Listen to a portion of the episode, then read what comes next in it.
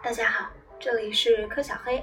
今天我们来说第八节：西方文明中的女性。对于线下由于妇女在全世界不同社会中的地位有争议，查看一下妇女在中世纪欧洲如何受刚出现的新文明的影响，是可以有启发教义的。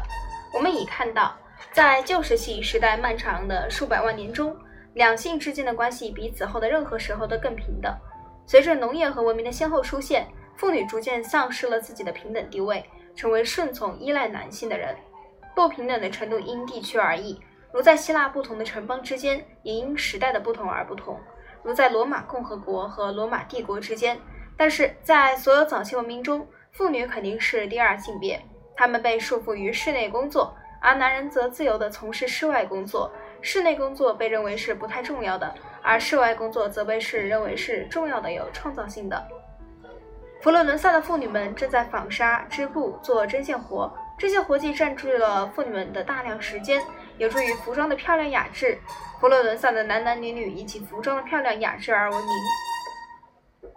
中世纪的千年中，当一种革命的新文明逐渐在西方出现时，这一模式仍在继续，但是有某些改变值得注意，而且对今天的女性具有某种意义。女性在西方新文明中的地位主要有两种制度。天主教会和封建制度决定，在理论上，教会支持两性之间的平等，就像它也支持种族平等和阶级平等一样。因为你们信仰基督耶稣，都是上帝的孩子。圣保罗写道：“世界上没有犹太人，也没有希腊人，没有约束，也没有自由，没有男人，也没有女人，因为在基督耶稣看来，你们全都一样。”不过，实际上，教会在性别问题上其态度是极为含糊不定的。他将女人视为夏娃及亚当的妻子，因此是诱惑男人的人，是拯救之路上的巨大障碍。但是教会也将女人视为受尊敬的玛利亚、圣母、贞洁的女王以及上帝和人类之间的调解者。因此，中世纪的妇女发现她们自身的地位上下起落不定。在教会内部，妇女不能被授予牧师职，也没有布道的权利。不过，教会的确提供了一个专门为中世纪妇女设计的重要机构及女修道院。女修道院被称为一个阶级机构，因为虽然不是出于严格的教会法规，但实际上这一机构却要求想当修女的人随身带一份嫁妆来。这份嫁妆不如一个丈夫所期望的多，但女修道院仍然主要是来自贵族家庭、来自中世纪后期商人家庭的有钱妇女开放的。几乎所有的中世纪妇女都结婚，而且在年纪很轻时就结婚。不过也有少数妇女找不到丈夫。或者是因为私生女身份，或者生理有畸形，或没有足够嫁妆，或者是因为甘愿一辈子做基督的新娘，而不做某个男人的新娘。对于这些特殊情况，女修道院提供了除婚姻生活外的一种选择。此外，修道院的隐居生活的确在某些方面比外面的生活优越。修女们比起自己世俗的兄弟姐妹们，通常能获得更好的教育。如果一个修女特别有抱负、有才能，那么她可以升至女修道院院长的职位，管理大地产。并对人数多达八十名的修女承担责任。这些修女中有一些在侍奉圣父的过程中体验到了寺院生涯所带来的极大满足感，有少数人还成为伟大的苦行的圣徒，受到人们的纪念。其余的人除了在修道院的隐居生活中找到只有女修道院才提供得了的不受男权支配的自由外，还找到了自尊和社会的尊重。从另一方面来说，也有一些人满腹牢骚地将自己视作社会弃儿。我条件不够好，配不上男人，所以只好将自身托付给上帝。对中世纪妇女影响最大的第二种制度是制度是封建制度。按照这种制度，封建领主将土地授予封臣，作为封臣服兵役的报酬。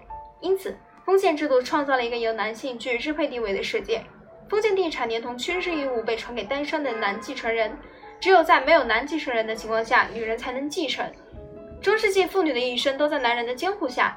首先是在父亲的监护下，然后是丈夫。如果丈夫死了，她就成为由封建领主监护的人。封建领主将自己所监护的人的地产收以占为己有，直到她再嫁为止。封建领主可以决定她应该嫁给谁，所以对封建领主来说，将自己所监护的人的婚姻卖给出价最高的人，或者反过来向不想嫁人或想要自己选择配偶的寡妇索取报酬，是一件很平常的事。女贵族还得忍受闲散无聊、漫无目的的生活所带来的烦恼。管理家务和照看孩子之类的事都交托管家和保姆去做，因此，如果他们的丈夫去打仗或出席朝廷的会议，他们就会没什么事可做。大体上，这些女贵族的不幸命运就是充当地级政治和经济联盟的工具。然后为他们所嫁的人家生育继承人。村镇中的劳动妇女在很大程度上可以避开这种依赖他人的边缘生活，因此说起来好像矛盾的是，中世纪妇女地位的高低大致与其财富和社会身份成反比。绝大多数农村女孩都会嫁人，并与自己的丈夫并肩从事每一种农活。少数几个不嫁人的女孩，通常都是出生于最贫穷的家庭。她们会离开自己的村庄，靠到城里去做女仆，或到邻近村子中去当农家女佣来养活自己。以下这条中世纪时期的谚语，反映了农村妇女在日常生活中是如何辛劳的：天气不好会使丈夫没有片刻的喘息时间，而家庭妇女的活儿却永远也做不完。同样，在城镇中，妇女们几乎活跃在各个行业中。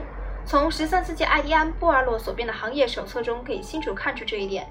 该手册登录巴黎所有行会的规章，在所列举的一百个行会中有八十六个行会具有妇女在工作。中世纪时，常在一些英语单词后再加上 "esses" 或 "ster" 来描述妇女所从事的工作，这也表明了妇女所起的作用是何等重要。例如，Webster 女织布工，Brewster 女酿酒工。Dexter，女面包师；Laundress，女洗衣工；Seamstress，女裁缝；Spinster，女纺织工；Governess，女教师。中世纪妇女肩负与男性同样的重大与责任，但却享受不到平等权利。在乡村中，家庭妇女有干不完的活儿，活儿；家庭主妇有干不完的活，可是她们被排斥在所有决策机构之外。他们不能担任乡村公证师、公证员、堂区牧师、采邑法庭文书之类的职务。村里地主们的会议，除了未婚或双居的女地主外，只准男人参加。拥有土地的已婚妇女需由丈夫做代表参加所有的乡村会议。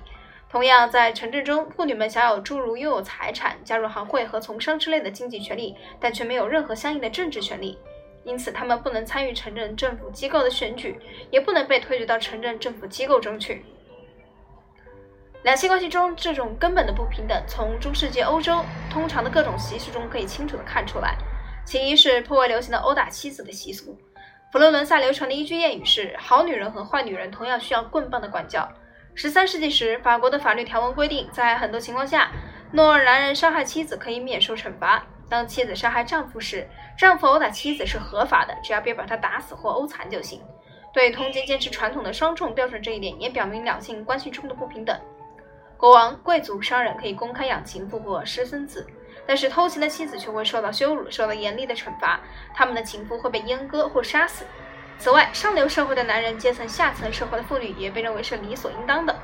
十二世纪，一本题为《典雅爱情的艺术》的小册子，鼓励对一个农家妇女孩想入非非的骑士，毫不犹豫地去获取自己想要的东西，强行拥抱她。人们通常认为，妇女应满足于做一些适合女人做的琐事，而男人则应该干一些大事。这种看法同样表明了普遍的两性关系中的不平等。意大利文艺复兴时期的重要人物 Leon Battista 阿尔贝提 （Leon Battista Alberti） 在15世纪30年代写道：“男人应把对小事的关心留给自己的妻子，使丈夫们能自由地从事一切适合于男人的光荣的事业。”所有这一切使人回想起农业革命之后两性关系的重大转变。当时，妇女失去了平等地位，开始出现女女性的不重要的室内工作和男性的重要的室外工作之间的区分。一旦这种区分被接受，它便在世界各地的文明中变得根深蒂固。这里重要的是，这种区分不仅存留于相继出现的古代文明，而且存留于西欧出现的新文明。中世纪末期，尽管有了技术进步、经济活力和政治改革，但过去的习俗依然是欧洲妇女的沉重负担。固有的性别歧视，甚至在长达数世纪的技术、经济和政治变革时期，也依然存在。过去对现在这一胜利是值得注意的，因为今天在我们所处的时代，与之相同的模式还可觉察到。这一点，从1915年卡贝尔郡位于西弗吉尼亚教育委员会在学校公报上颁布的以下女教师行为准则中可以清楚地看出来：一，在合同期内不得结婚；二，不得陪伴男人；三，晚八点至早六点之间必须在家，除非参加学校活动；四，不得在闹市区的冰淇淋店闲逛。五不得出城旅行，除非得到教育委员会主席的允许。六不得与任何男性一起乘马乘马车或汽车，除非他是你的父亲和兄弟。七不得抽烟。八不得穿色彩鲜艳的衣服。九绝不可染发。十至少穿两件衬裙。十一裙子不能短于脚踝以上两英寸处。十二为保持教室整洁干净，每天必须至少清扫地板一次。每周必须用热肥皂水擦洗地板一次，每天擦黑板至少一次。早七点生火，使教室到早八点时很温暖。这里的推荐读物有关于蛮族入侵之后中世纪早期的著作，见第十二章的参考书目。联系全球的背景，对中世纪欧洲做出重要的振奋人心的研究的是《Europe Images: Transition Toward an Industrial Worldwide Society, 1600-1715》，University of Wisconsin 出版社，一九六一年版。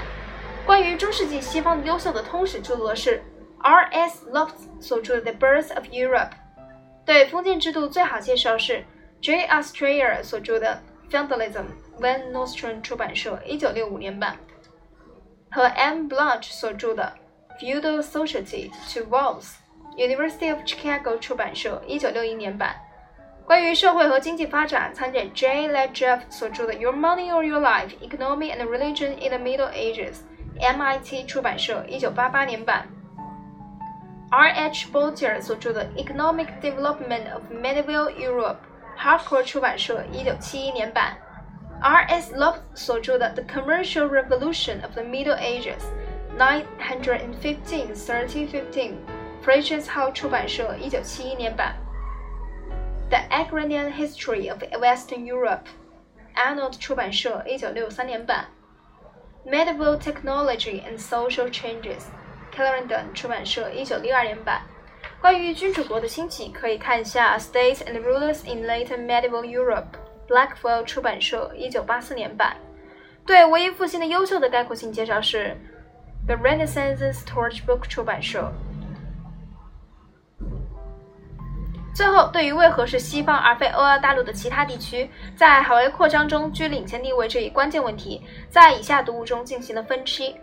J. R. Levinson 主编的《European Expansion and Counter-Example of Asia》，13,000, 16,000, 13,000 to 60,000，Prentice Hall 出版社，《The Expansion of Europe》House 出版社，《The European Miracle: Environment, Economics and Geopolitics in the History of Europe and Asia》，Cambridge University 出版社。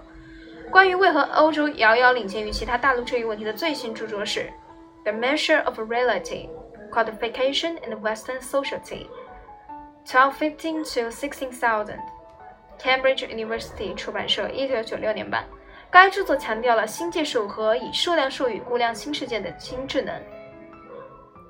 关于中世纪妇女的开创性研究，见 E. Power 所着的《至今仍有价值的概论》，The Position of Women。该文收入 C.G. Crown and E.F. Jacob 主编的《The Legacy of the Middle Ages》，Clarendon 出版社，一九二六年版。近期的重要着作有 S. Sharhan 所着的《The Fourth Estate: A History of Women in the Middle Ages》，F. and J. J. 所着的《Women in the Middle Ages》 ，Women in Medieval Society，University of Pennsylvania 出版社，一九七六年版。还有一个是 S. H. Gross 和 M. W. B. Ham 所著的《Women in Medieval Renaissance Europe》，一九八三年版。下一节我们会讲到历史对今天的启示，发展中的社会与受到组织组织的领先。